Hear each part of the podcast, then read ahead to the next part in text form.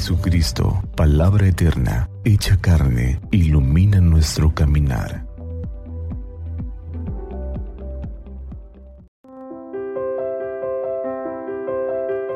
Miércoles 17 de noviembre del 2021. Del Santo Evangelio según San Lucas, capítulo 19, versículos del 11 al 28. En aquel tiempo, como ya se acercaba Jesús a Jerusalén, y la gente pensaba que el reino de Dios iba a manifestarse de un momento a otro, Él les dijo esta parábola. Había un hombre de la nobleza que se fue a un país lejano para ser nombrado rey y volver como tal.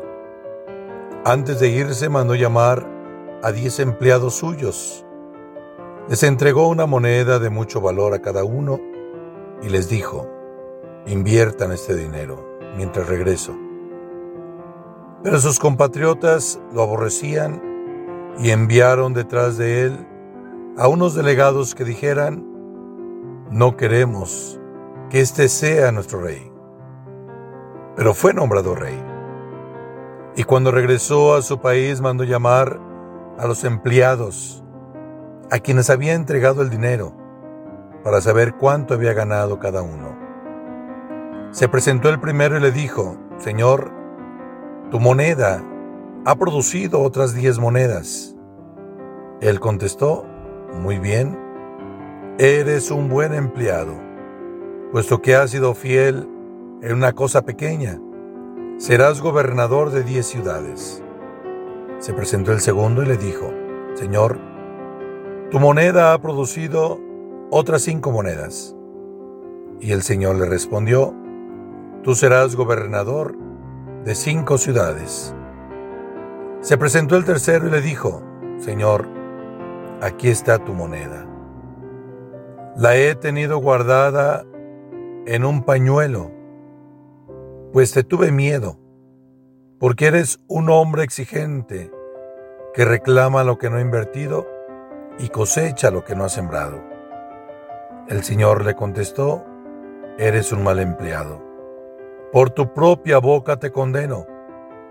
Tú sabías que yo soy un hombre exigente, que reclamo lo que no he invertido y que cosecho lo que no he sembrado. ¿Por qué pues no pusiste mi dinero en el banco para que yo al volver lo hubiera recobrado con interés? Después les dijo a los presentes, quítenle a éste la moneda y dénsela al que tiene diez. Le respondieron, Señor, ya tiene diez monedas. Él les dijo, les aseguro que todo el que tenga se le dará con abundancia, y al que no tenga, aún lo que tiene se le quitará. En cuanto a mis enemigos, que no querían tenerme como rey, tráiganlos aquí y mátenlos en mi presencia. Dicho esto, Jesús prosiguió su camino hacia Jerusalén al frente de sus discípulos. Palabra del Señor. Gloria a ti, Señor Jesús. Ciertamente, Jesús es rey, lo tenemos como rey. Sin embargo, no es este rey que infunde miedo el próximo domingo estaremos celebrando la fiesta de Cristo Rey del Universo. Y cuando le preguntan a Jesús si su reino es de este mundo, Él responde, no, mi reino no es de este mundo.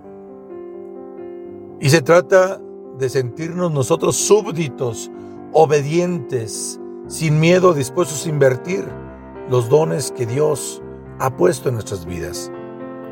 Se trata de revisar en nuestra vida diaria la actitud propia del cristiano sabiendo descubrir quién soy, quién es Dios, darme cuenta de mi pequeñez, pero también de mi grandeza.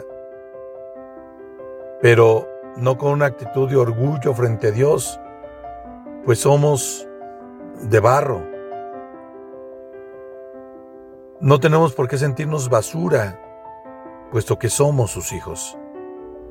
El desafío es aprender que el reino de Dios por el cual queremos optar no es de este mundo y que por ser súbditos leales no tenemos puestos públicos, poder, buena fama, sino todo lo contrario, incomprensión, burla, pobreza, difamación, cruz.